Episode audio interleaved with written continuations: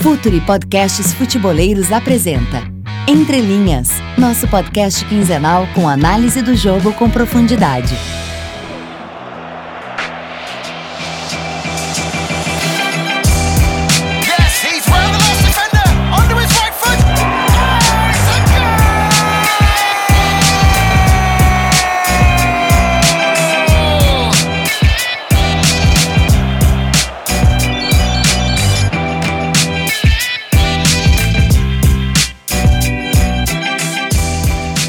Salve, rapaziada! Podcast Entre Linhas, episódio número 21, tá no ar. Mais uma vez a gente aqui, nosso podcast quinzenal. Lembrando que agora a gente tá junto com o pessoal do Future. Escutem lá o The Pitch Invaders toda semana. A gente é de 15 em 15, mas toda sexta-feira eles colocam bastante conteúdo no podcast deles. E tô mais uma vez aqui com o Leonardo Miranda para falar de, de, de assuntos bem quentes. Eu já vou avisando um pouco antes. Hoje não teve jeito. O Heitor, meu filho, não dormiu até agora. Então, se vocês escutarem algum barulho de alguma criança pentelhada atravessando o podcast, fiquem tranquilos que tá tudo bem. Tá com a mamadeira dele aqui vamos ver se ele vai ficar quietinho. E aí, Léo, tudo bem? Você não tem ninguém pra te apurrear aí, não, né? Não, eu não tenho ninguém aqui não, mas o, o, o Heitor é uma boa criança que abandonou as figurinhas que eu dei pra ele de presente. Tô muito chateado com ele. Quando ele crescer, eu cobro isso dele. Na próxima Copa, talvez. Eu comprei 40 pacotes e ele babou nas figurinhas, aí eu tomei dele. Não teve, não teve, não teve jeito. Como um, um pai econômico, você tirou dele. e aí, pessoal, como vocês estão? Tudo bem com quem tá ouvindo a gente? Primeiro, agradecer por quem tá ouvindo. É sempre um prazer estar aí no, no Future FC falando de futebol, falando de cultura, falando de vários assuntos que cercam o jogo. Por falar de jogo, nós tivemos um grande jogo no, no sábado, que foi a final da Champions League, é o jogo máximo da temporada europeia. É um jogo, enfim, que tem, deu muito o que falar. Primeiro eu queria te perguntar, Renato, qual, qual foi a sua impressão, assim, você saiu decepcionado, você saiu, era aquilo que você esperava? Qual foi a tua impressão da final, assim, mais falando, o que você sentiu desse jogo? Ah, foi. Eu acho que a questão do- dos erros, né, do, do, do Karius, a, a questão do, do Salah ter saído muito cedo, machucado, né, a gente vai falar um pouco de Sérgio Ramos e Salah ainda, vai entrar um pouquinho na polêmica. É, de certo modo, isso, isso tirou um pouco o jogo do, do contexto, né, do contexto que a gente esperava de um. De um Inclusive naquele momento do, do Salah saindo, o Liverpool conseguindo controlar o jogo, né? Estando melhor dentro da partida, conseguindo pressionar, colocar sua intensidade em campo, que é o é muito o DNA desse time do Klopp, né? É, decepcionou um pouco a questão do Salah, parece que o time deu uma, uma brochada com a saída dele, claro que ele é um jogador muito importante, mas eu acho que a saída dele, mais do que você perder um jogador de qualidade, eu acho que foi um baque muito grande para todo mundo, acho, acho que os jogadores sentiram isso e, e dali para frente o Real Madrid começou a, a tomar conta do jogo, começou a dominar mais uma vez. O que me chamou a atenção foi isso. O Salah é um cara muito importante, mas o time, o time em si sentiu muito a saída dele, né? Sim, sim, eu tive a mesma impressão de que é, foi difícil pro, pro Liverpool ah, se readequar no jogo com a saída do Sala, com a saída do melhor jogador. A gente vai, eu vou perguntar depois para você, Renato, e eu acho que todo mundo que tá ouvindo tem uma opinião bem forte sobre o lance do Sérgio Ramos ou não, se foi um lance ou não. Mas eu acredito que, que o time do Liverpool sentiu muito mental. A gente fala tanto de. é, é, falar de jogo é falar do mental também. E, e o mental do Liverpool caiu demais sem o Sala. É, claro, é, existe o peso de ser o grande jogador, aqui, aqueles que. Que, que os, os próprios companheiros tinham o- a confiança que ele poderia decidir em uma bola, poderia decidir, enfim, em, é, em alguma ocasião, mas o, o e, e uma, uma coisa interessante, o Liverpool estava dominando o jogo. Poucas vezes é, você vê esse time do Real com essa experiência, com esses jogadores, você vê esse time do Real nervoso. E dava para ver que a bola estava queimando no pé do Cross, por exemplo, estava queimando no pé do Modric antes da saída do, do Sala, porque o Liverpool fazia aquela pressão muito intensa, pressionava perdia a bola, pressionava, pressionava, pressionava. O Real não conseguia construir, não estava conseguindo construir. Tava levando uma pressão grande. É, assim, era uma questão de talvez tempo pro gol do Liverpool sair e aí o Liverpool se recolher e só contra-atacar, que é uma coisa que, que deixa o time numa situação muito, muito confortável, digamos assim. É, então a, a, saída do Salah aconteceu no, no melhor momento do Liverpool no jogo e, e mudou completamente o jogo. O, o, Liverpool não conseguiu se, se restabelecer, digamos assim.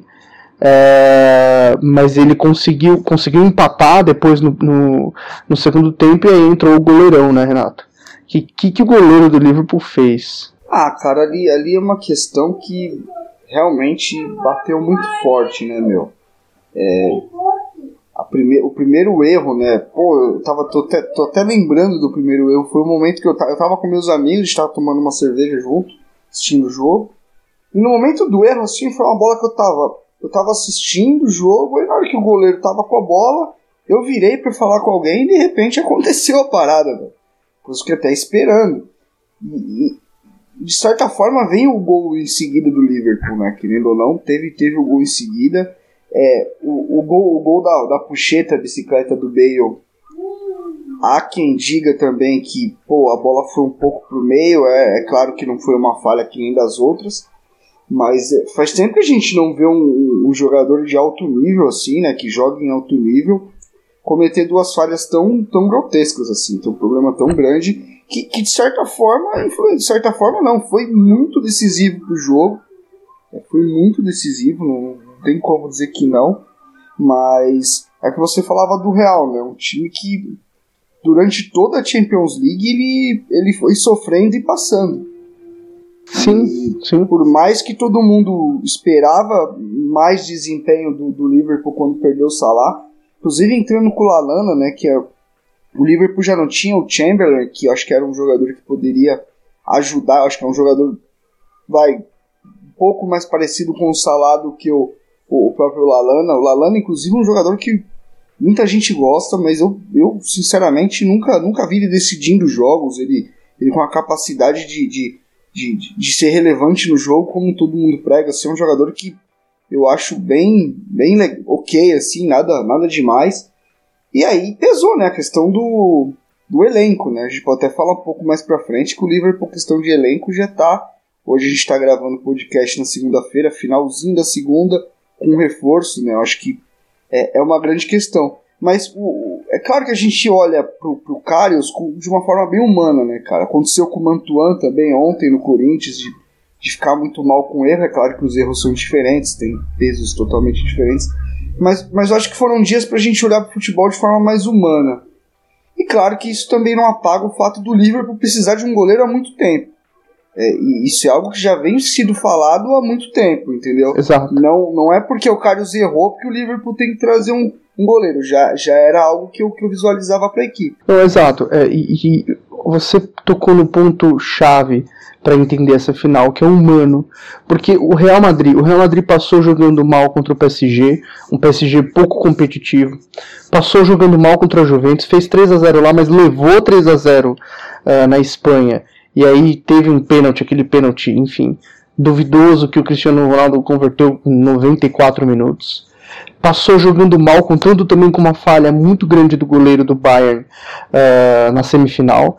E aí passou também jogando mal contra o Liverpool, ganhou. Mais um título que o, que o Real Madrid passa jogando mal. Mas jogando mal no sentido de. Não é aquele jogando mal que não joga de forma bonita, não joga de forma organizada. É um jogando mal que dá para ver no, no Real Madrid um time que aplica mal as ideias que ele tem em campo. A defesa do Real Madrid, por exemplo, é, é o Marcelo tá sempre mal posicionado às vezes ele deixa espaço nas costas, às vezes ele não volta com a linha defensiva, mas ele frequentemente está mal posicionado na defesa, é um time que defende mal a área. É, e aí, com, como explicar? Como explicar isso? Como explicar um time que, enfim, é, não, não tem essa organização ganhar tantos títulos, ter uma dinastia tão grande na Europa? Fator humano. É o fator humano que explica. E, e o fator humano ele está interligado com o jogo, ele está interligado com, com, com tudo. Uh, o Real Madrid tem uma experiência muito grande. O Sérgio Ramos, a gente fala depois do lance do Sala, mas tem um lance que eu vi Eu não lembro, acho que foi, se, se não me engano, foi no segundo tempo. Não, foi no primeiro tempo. Que ele pega uma cobrança de escanteio. Ele pega o escanteio e ele segura os zagueiros do. Acho que o, o Firmino, ele tá segurando o Firmino. Ele segura o Firmino com uma força tão grande que a força é a experiência do cara que sabe que se ele segurar muito forte, ele faz pênalti. Ou ele faz a falta de ataque. Se ele segurar muito fraco, ele vence o outro jogador fisicamente vence ele. Então ele, ele segura de uma forma que o, o, jogador não vai bloquear ele na cobrança de escanteio. Eu não lembro agora qual é essa jogada, mas ela ficou muito na cabeça, na minha cabeça, para explicar justamente isso. A experiência, a maturidade que esse elenco do Real tem. É um elenco que já ganhou de tudo. E eles parecem que sabem os caminhos do, do, do jogo, assim, saber ser competitivo, saber é, jogar, enfim, provocar, saber o momento certo de fazer as coisas. Para mim é um time muito maduro que todo mundo está muito maduro. Até o Casemiro, que é o mais jovem, o, Var o Varane, que é o mais jovem, todos eles têm uma vivência muito grande nesses jogos competitivos. É um time que compete demais. Não, Renato? É a questão de, de ser um, um time já talhado né, para isso. Acho que realmente são, são jogadores muito prontos para resolver. Mas eu, eu vou te falar, cara, é, o, o, o, futebol ele, é, ele é um esporte, acho que talvez o mais que, que dá muita margem pro, pro, pro aleatório, pro, pro, pro acaso acontecer, né? Eu acho que a, a paixão do, do, do, das pessoas pelo futebol tem muito a ver com isso. Porque se a gente olhar desempenho, não que o Liverpool tenha feito um grande jogo, eu também acho que não. Acho que, de certa forma, até faltou. É, somente da, da, das duas equipes durante a final. Mas o, o, o futebol é um jogo que, que, que, pode ter esse tipo de coisa, entendeu? Mas a questão no real é que teve durante boa parte da competição, né? A gente estava até falando da questão de, de do PSG, é, pô, o, o, Real consegue a, a, guinada contra o PSG na hora que ele tira dois jogadores e coloca o Asensio e o Lucas Vasquez, que são, são dois jogadores que equilibram as transições, dá, dá uma maior segurança no retorno, reagem melhor à, à perda da bola e à recuperação.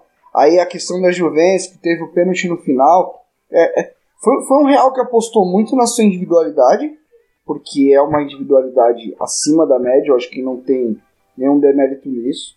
Mas eu acho que ele brincou com fogo a Champions League inteira. Eu acho que das três ganhas nos últimos, nos últimos anos, eu acho que essa foi com desempenho mais aquém, assim.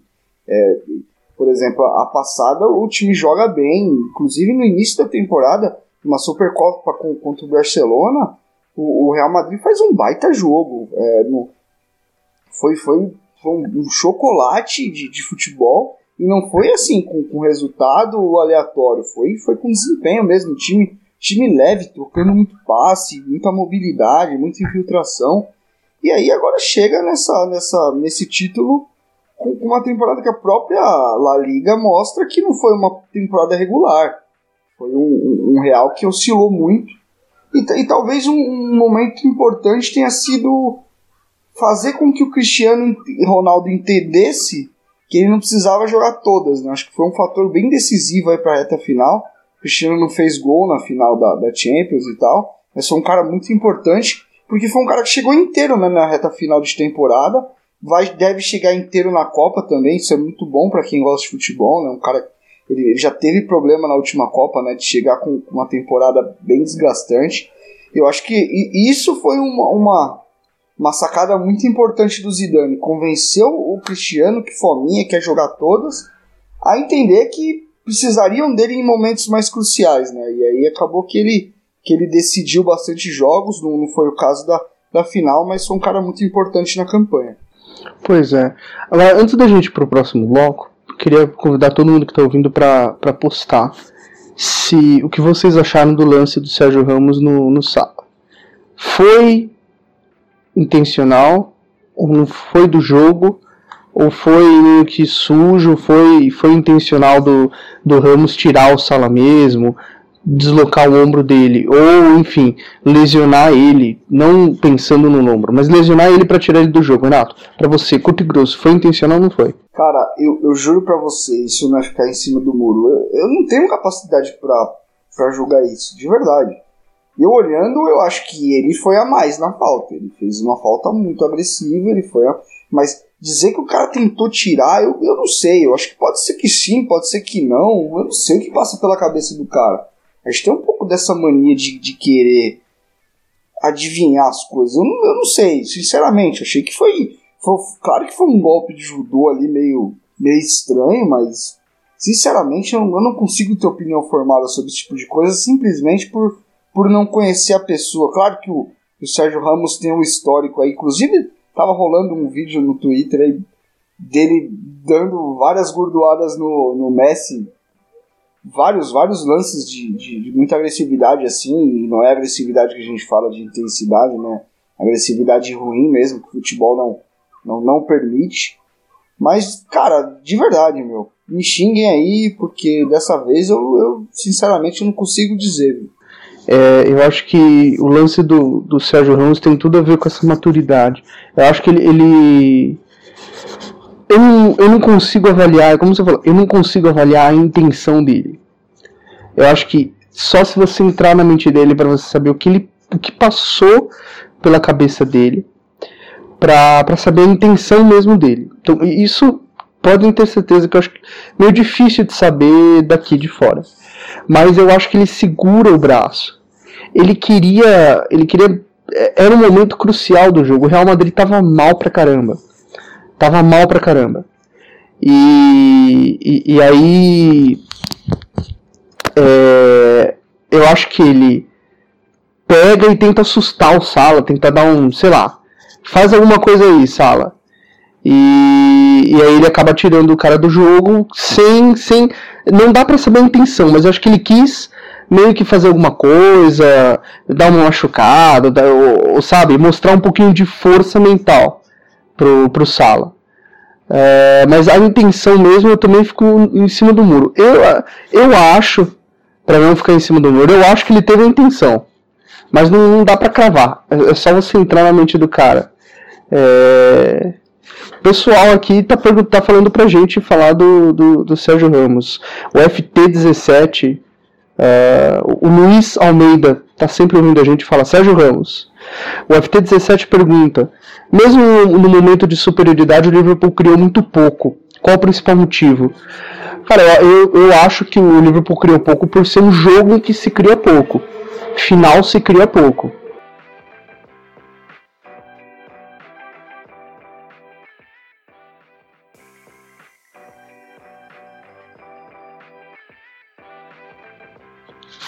Galera, no segundo bloco do, do podcast Entre Linhas, a gente vai falar um pouquinho dos amistosos de preparação para a Copa do Mundo, com foco em três jogos. O empate de hoje, que a gente está gravando na segunda, então hoje é segunda, vai ser ontem, para quem está ouvindo na terça-feira, 2 a 2 com a Tunísia.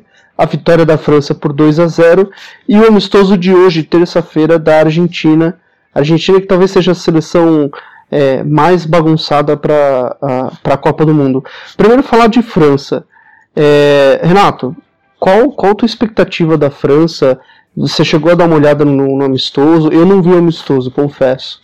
Uh, mas qual a sua expectativa da França uh, para a Copa do Mundo. Existe uma crítica muito grande da imprensa francesa de que a França chega na Copa com muita desorganização, um time bem desorganizado que depende muito das individualidades. E mesmo assim a França vem conseguindo bons resultados. Que, como, como você vê essa França do, do Deschamps, Renato? Cara, é muito, muito se fala da, da qualidade do Deschamps, né, cara? É de, de aquele papo de é, treinador ter uma Ferrari na mão e, e não ser um bom piloto para, para pilotar. Né? Eu, eu, acho que a França ela tem, eu acho um time um pouco previsível. Eu acho que é um time que tem muita qualidade. Inclusive hoje jogou com uma um, com um time praticamente reserva, né? Gol de Giroud até, que, que não, não é o, o primeiro centroavante. Vou até abrir aqui qual foi a escalação completa que eu tinha aqui. Jogou com Mandandá, Sid B, Rami, Umtiti Mendy. Mendy que volta de lesão, né? Já foi convocado. Tolisso, Enzonzi, Matuidi, Mbappé, Giroud e Fekir. É, pô, se a gente for olhar, esse é o time reserva da França, é um baita time, né? Todo mundo fala muito. Mas, Mas, mas eu acho que é um time. Ele, ele é muito parecido com, com, com o PSG antes do Naemery, que era o, o Blanc, sabe? Acho que é um time que abre bem para atacar, um time que consegue abrir bem o campo, que, que, tem alguns conceitos interessantes, mas, mas eu acho que é um time um pouco previsível. Ele tenta aquela saída pelo lado, aquela jogada do, sempre buscando, buscando a beirada, é, o, o 4-3-3 sempre, né? Já muito, de muito tempo. Vira um 4-1-4-1 sem a bola. Inclusive, o, o, Corinthians de 2015 do Tite é uma, uma inspiração da, da França, do 4-1-4-1. Só que aí um pouco diferente, né? Se a gente for olhar, aquele 4-1-4-1 era com o Valbuena em um dos lados, fazendo a função de um ponto armador. Né? Se a gente olhar Fekir, Mbappé e Giroud, que são mais são, são três atacantes de fato, né? São, são jogadores mais mais agudos pelas beiradas, apesar do, do Fekir ser um cara que pode ajudar na organização. Mas, mas eu acho que é um time que tem muita qualidade. Eu acho que a gente estava falando de Real Madrid é, minutos atrás aí do, do quanto as individualidades são acabam sendo importantes para o desempenho. Imagina na, na, questão da França, eu acho que é desse, desse por esse lado também, cara. Eu acho que é, um, acho que é uma equipe muito forte, mas que a gente tem que esperar, né? Às vezes dentro da Copa aparece alguma novidade. Eu tava até pensando sobre isso, sobre equipes que não vão tão bem no, no, no ciclo Copa, pré-Copa, né? E de repente na Copa às vezes está segurando alguma coisa que não soltou antes é, acontece muito disso, das equipes conseguirem dentro da Copa mesmo se estabelecerem, é, criar novas maneiras de jogar. E a França vem, vem forte aí. Eu, eu acredito que, apesar de tudo, ela tem, tem qualidade para conseguir ter um bom resultado. A, França vem fortíssima. E, e, cara, você estava falando isso, eu estava pensando assim, pô, será que o Deschamps ele é um, um treinador ruim? Ou será que ele não está pensando no material humano dele? pensando em como, como esses jogadores atuam no clube e tentando fazer aquilo que o Tite fez de cortar a etapa. Porque se você pensar, olha, pegando, pegando os caras que jogaram hoje, tem o Enzonzi, o Tolisso e o Matuidi. Qual desses volantes aqui, qual, qual desses meias do 4-3-3, então é um tripé, qual desses meias tem uma característica muito de construção, por exemplo? O Pogba, que talvez seja o, o, principal meia da França é um cara que não é um, um grande construtor. É um cara de muita força física o Enison se constrói. O Enison, sim, constrói, no Sevilha, ele trás, constrói bem. Constrói por trás, constrói né? bem. Esse, esse jogador que joga mais à frente da área, né? Esse primeiro volante.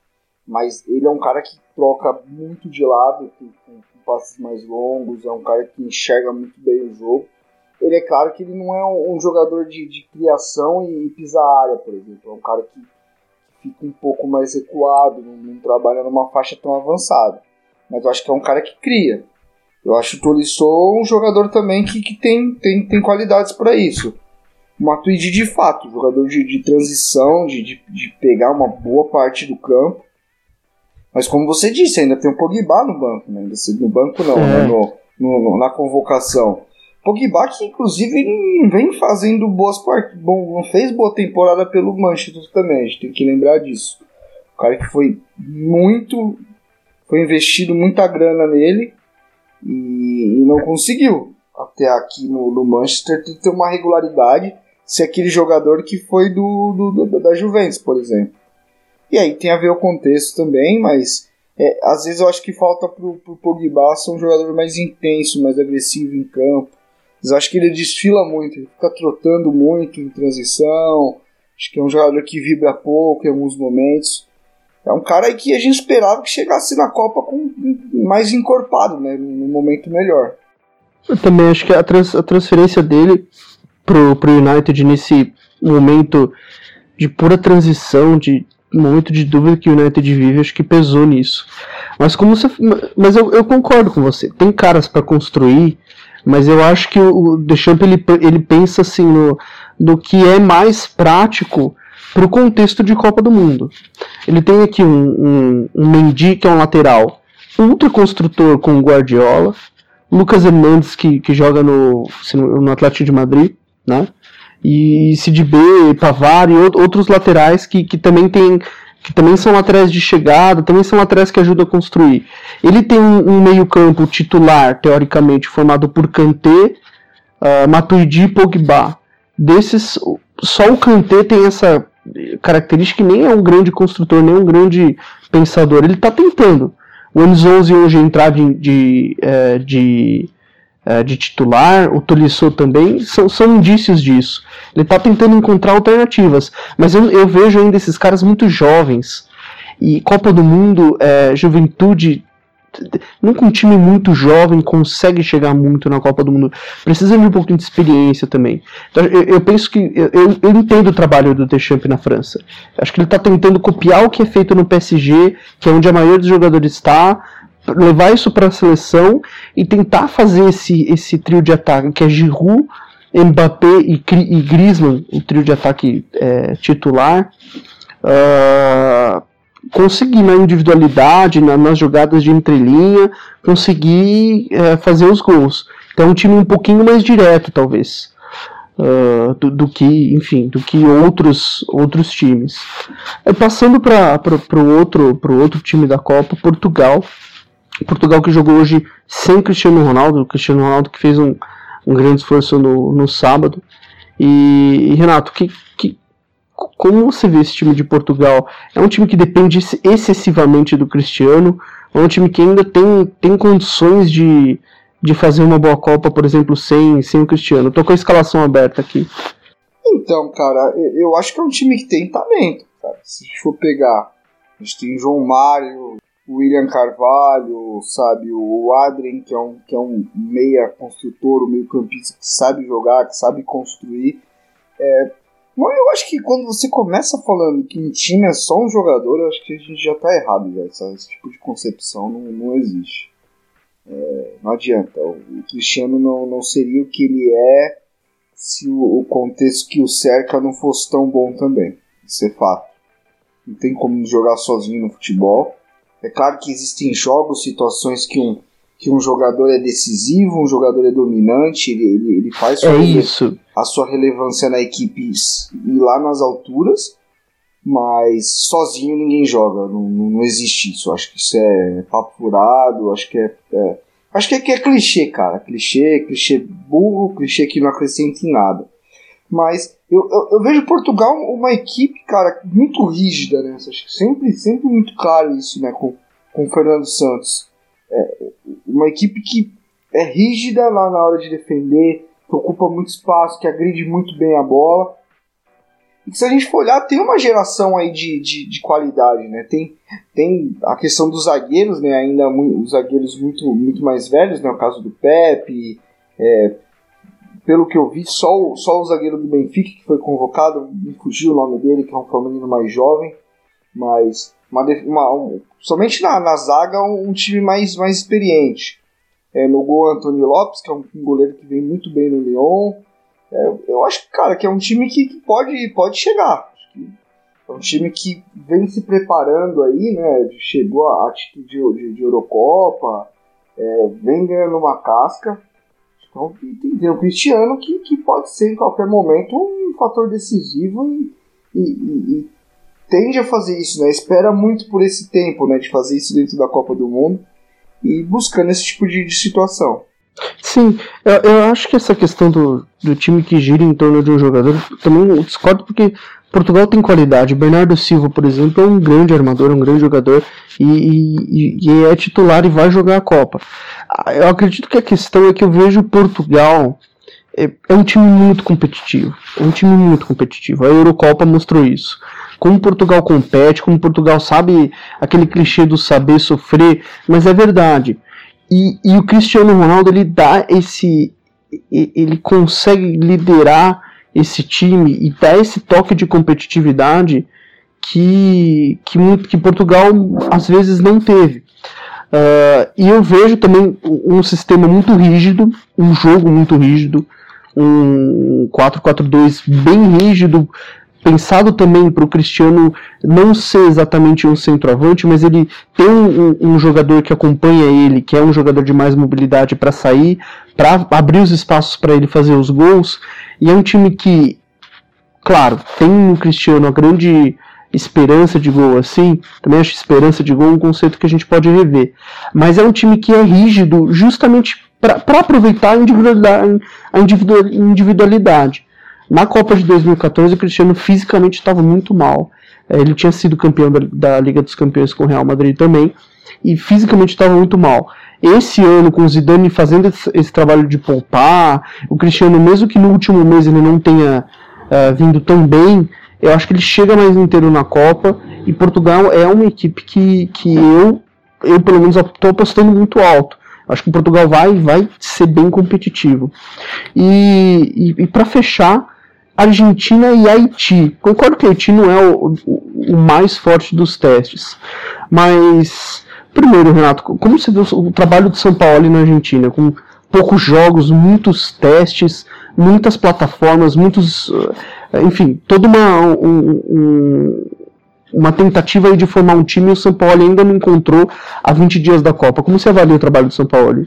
Cara, eu, eu acho que ele, ele pegou a, a seleção argentina no, no, momento de urgência. Acho que cada um com as suas particularidades, mas até com contexto parecido com o do Tite, por exemplo. E o que, que o Tite fez? Ele simplificou.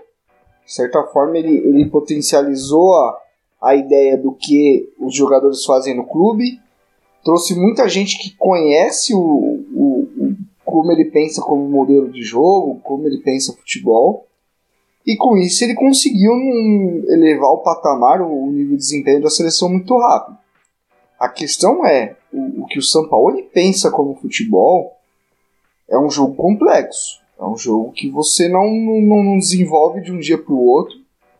É, o próprio Chile dele foi, foram anos sendo construído, não era. E, e, com, apesar de não, não ter a riqueza de qualidade que tem a Argentina, mas com jogadores que se encaixavam muito naquela ideia de jogo, né? É, um time que não tinha grande estatura, mas um time extremamente agressivo, extremamente intenso, muito móvel, muito troca de posição. É, o Chile e São Paulo foi um, uma grande equipe, de fato.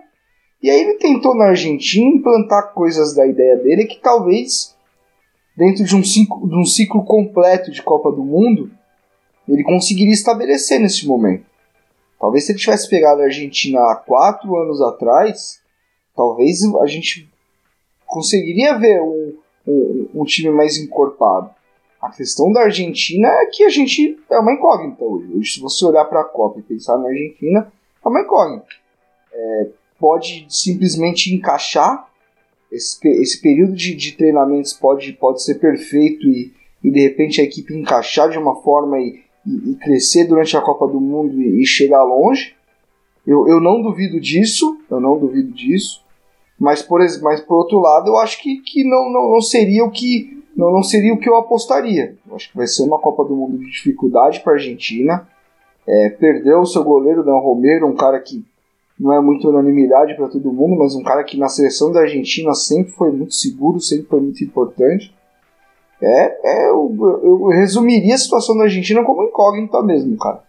Eu também, é, se bem que o São Paulo na, na coletiva de, de apresentação ele disse que que ele quer a Argentina jogando no 2-3-3-2. Então ele pensa essa filosofia de jogo posicional, um jogo bem posicional para a Argentina. Uh, é o que ele está tentando trazer e eu acho que ele está. É, o São Paulo veio com uma ideia muito fixa para o time. Ele não tem tempo, ele não, ele tem cada jogo é muito teste. Então ele tá tentando, tá testando o jogador que entrar. O jogador que entender melhor essa ideia do 2-3-3-2 dele, uh, que é esse jogo sempre com amplitude, sempre os laterais sempre abertos, concentração de jogadores por dentro, Messi na entrelinha, gente abrindo espaço para o Messi entrar. Uh, quem entender essa ideia, o jogador que se adequar essa ideia, é, é, é, ele vai entrar na Copa com, com, com isso. Talvez até um motivo para levar o Messa, por exemplo, que é o jogador do Independiente, muito bom jogador e, e, e, que joga num contexto de jogo de, de, de posse, de, de, muita mobilidade, né? Acho que é um cara que casa muito com, com o estilo de jogo do São Paulo. É, então ele tá, ele tá fazendo. Ele tá sendo criticado por esses muito testes, mas porque, enfim, é, é ele precisa realmente testar porque ele está com uma ideia pronta. É diferente dele entender o contexto de cada jogador, como cada jogador se comporta e tentar acoplar aí no mesmo time o Higuaín, o Messi, o Dybala e outros tantos talentos que a Argentina tem lá na frente. A Argentina sempre tem aquele clichê, ah, não é boa na defesa, é, mas o sistema defensivo começa pelo ataque. Então, é, saindo do clichê um pouquinho, o São Paulo está querendo formar um time, uma equipe. Então ele tá vendo com essa ideia pronta. Quem testar, quem entrar melhor na ideia dele, aproveitar melhor a chance que teve, vai entrar na Copa. Mas é também um time indefinido, mas a Argentina consegue, costuma crescer na, na adversidade. E eu quero deixar bem claro aqui que sem o Icardi, né? Até porque eu já, é, já disse muitas vezes, eu não chamaria o Icardi nem para um churrasco. Imagina para ficar mais de 30 dias juntos é, eu acho que aí não tem discussão nenhuma. Fez uma grande temporada, mas o coletivo é o mais importante. Deixa eu mandar um salve pra rapaziada aqui. O Silvio Halt tá dando um salve aqui, tá pedindo para falar do Atlético Paranaense, mas não, não é hoje. O Crônicas Futebolistas também, mas o Palmeiras também não. Rafael Prates, esse corno que sempre me enche o saco, mas é um belo organizador do jogo por trás cara que organiza muito bem a pelada de terça-feira. Felipe Paiva também está perguntando aqui qual projeto tem chance de desbancar o Real o, no, no, ano que vem. Cara, apostamos em Manchester City de Pep Guardiola e talvez um, um Liverpool mais forte, um Bayern. Eu acho que o Bayern vai, não sei como que chega, né, com o treinador novo, a Juve. Vamos ver, vamos ver. Mas eu colocaria o, o Manchester City como um grande, um, um grande candidato. Tem o Star Fox aqui também, sempre falando com a gente. Quem que, quem que pode duelar com o Real ano, o ano que vem? O ano que vem não, temporada que vem, Léo. Cara, eu vejo o City uh, no estágio bem avançado. Eu vejo também o Liverpool no estágio muito bem avançado. Uh, o Liverpool aí contratou hoje, anunciou a contratação do Fabinho do Mônaco do um baita de um jogador. Um baita de um jogador. É, é o, o substituto do Milner para fazer a função do Milner, para fazer a função do, do Chamberlain que estava fazendo né, aquela função. Fabinho que é lateral, mas vem jogando como meia há muito tempo, meia construtor, né, Renato? Ele não é aquele, aquele meia só de infiltração, é meia construtor. Exatamente. Eu, eu vejo ele até no Henderson fazendo essa, esse trabalho por trás, Sim. organizando, aí acabou o TT do Heitor, que beleza, ele apareceu. Então, é um cara que, que vem organizando por trás, um cara que, que consegue alternar ritmo, e vamos ver com o Klopp, né? O, talvez a grande deficiência dele seja a intensidade de jogo, com e sem a bola. E no time do, do Klopp, se você não, não, não tiver isso, é dificilmente vai encaixar. Exato. Para quem ouviu até aqui, hashtag até o fim. Beleza? É, é Posso lá com a hashtag até o fim. Não esqueçam de seguir o, projeto Future, seguir o meu Twitter, seguir o Twitter do Renato, uh, curtir o Facebook, seguir o canal no YouTube e até a próxima, né, Renato? Exatamente. Vai dando um salve pra gente aí, participe, obrigado pela, pela audiência. E a gente se vê até uma próxima. Um salve pra todo mundo. Vamos que vamos.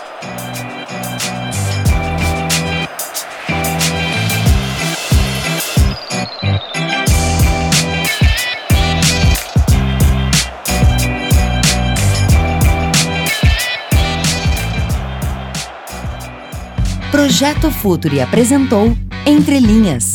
Acesse www.futuri.com.br. Pense o jogo.